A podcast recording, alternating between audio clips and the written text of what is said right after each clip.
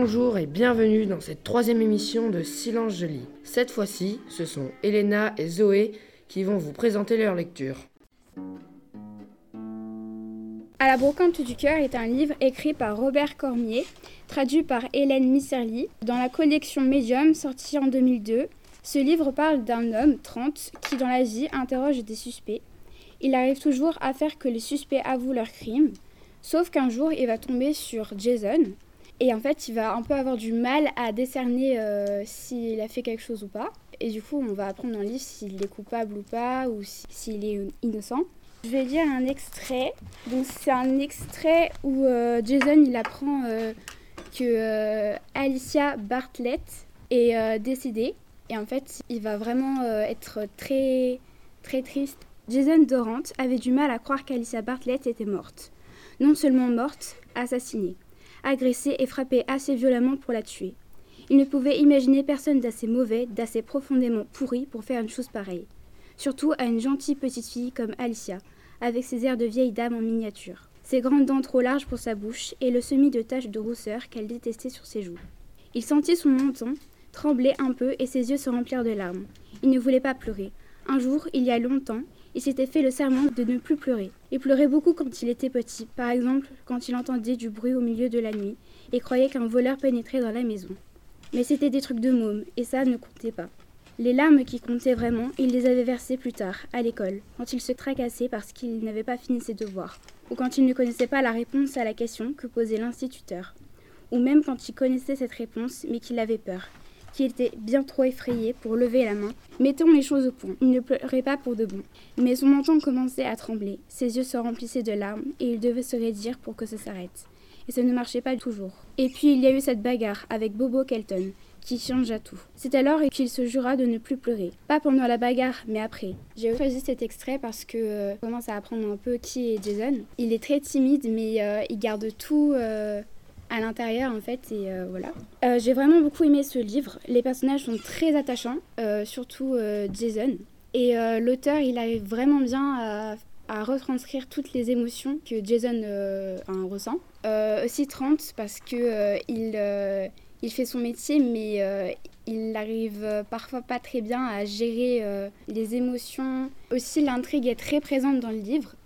Tout au long du livre, en fait, on a envie de savoir si Jason il est coupable ou pas. On a des indices. Il faut vraiment avoir envie de le lire jusqu'à la fin.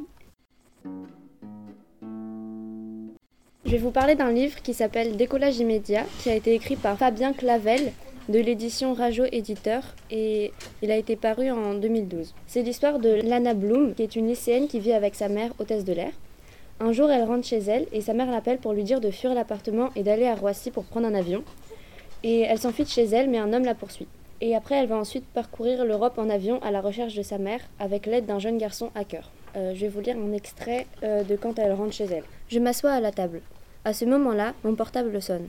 Le numéro qui s'affiche est inconnu. Curieuse, je décroche. Allô? Un souffle. Lana? Je reconnais aussitôt la voix de ma mère. Elle semble très lointaine, étouffée. Il y a des parasites sur la ligne. Tout mon corps se crispe malgré moi. Qu'est-ce qu'il y a, maman? Où es-tu? Je ricane en silence, toujours à me surveiller comme si j'avais 12 ans. À ton avis, je suis à la maison?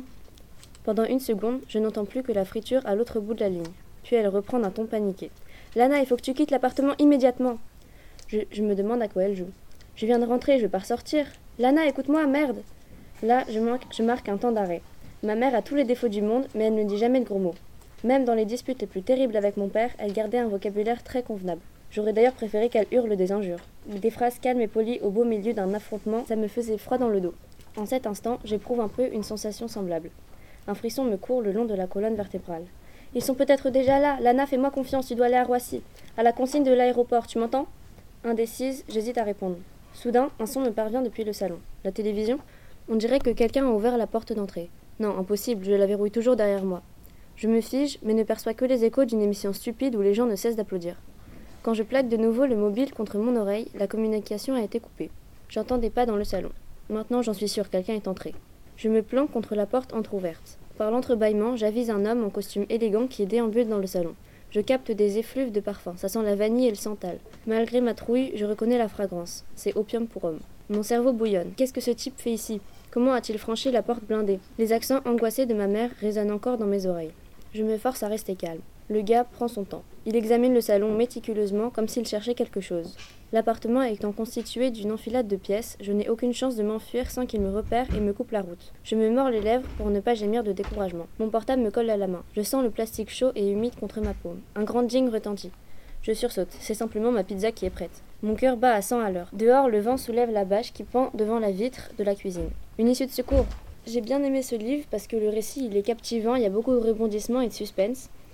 Mais euh, comme l'héroïne elle change toujours d'endroit et qu'il se passe beaucoup de choses, j'ai trouvé que l'histoire elle est parfois un peu compliquée à suivre parce qu'elle prend plein d'avions et elle n'est jamais euh, euh, dans le même pays. J'ai bien aimé la façon dont le livre est écrit parce que le langage il est simple et on s'identifie facilement au personnage principal qui est très attachant. Si vous aimez les livres où il y a beaucoup d'action, je vous le conseille. A très bientôt pour une prochaine émission. N'oubliez pas que tous les romans présentés sont au CDI et que vous pouvez les emprunter.